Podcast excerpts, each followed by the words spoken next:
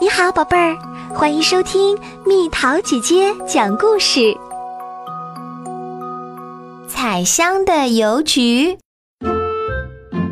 昨天，彩香用纸箱子做了一个邮筒。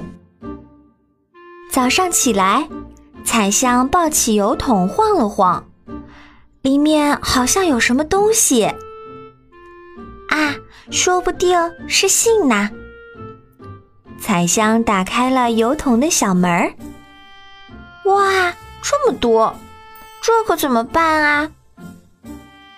彩香想了一下，然后说：“这些信要全部送到才行。”彩香把信全都装到挎包里，出发去送信啦。嗯，这一封是。壁橱二杠二号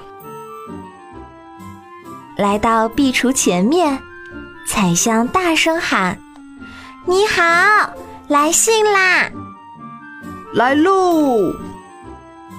壁橱的门唰的一下打开了，老牛走了出来。谢谢你，辛苦啦！哟，是绵羊寄来的，是老朋友。得赶快回信才行，谢谢你啦，邮递员。不用谢。嗯，下一封是冰箱一杠一号。你好，来信啦！来喽。从冰箱里出来的是企鹅。哟，是爸爸寄来的。不知爸爸身体怎么样了？谢谢你了，可爱的邮递员。企鹅说到这里，还流下来一滴眼泪，好感人呐。嗯，下一封，书架三杠九号，书架第三格的第九本，啊，就是这本书。喂，来信啦！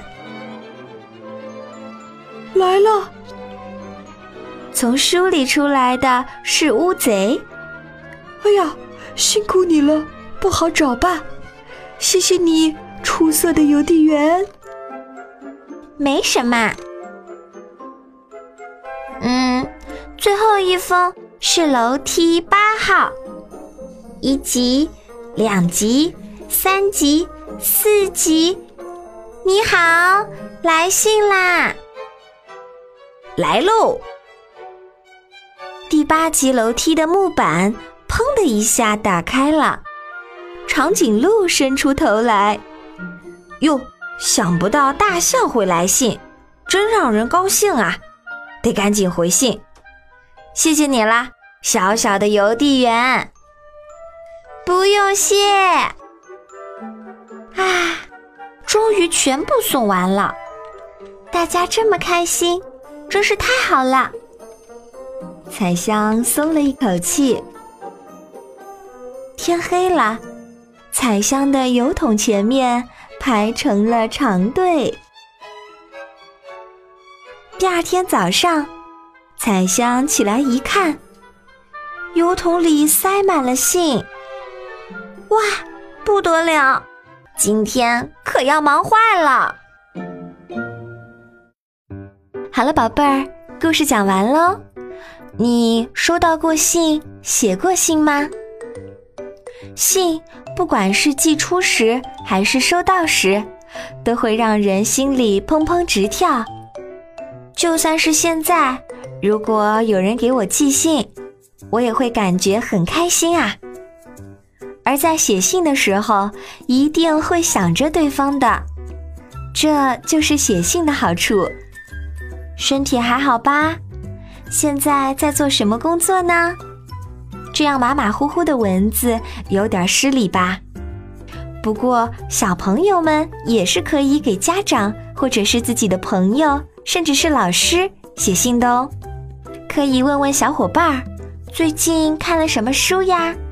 也可以问问爸爸妈妈最近工作辛苦吗？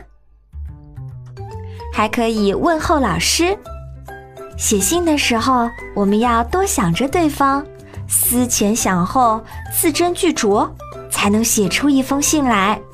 简直就像是专为一个人写的一部短篇文学作品呢。所以说啊，写信的时候需要有动力，而写信的魅力就在于此。现在科技发达了，我们的生活也变得越来越便捷，写信就变得越来越少了。不过蜜桃姐姐希望小朋友们有机会也可以尝试写一封信哦。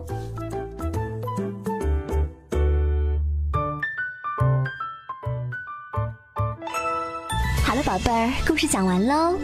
你可以在公众号上搜索“蜜桃姐姐”，找到我。小朋友，晚安。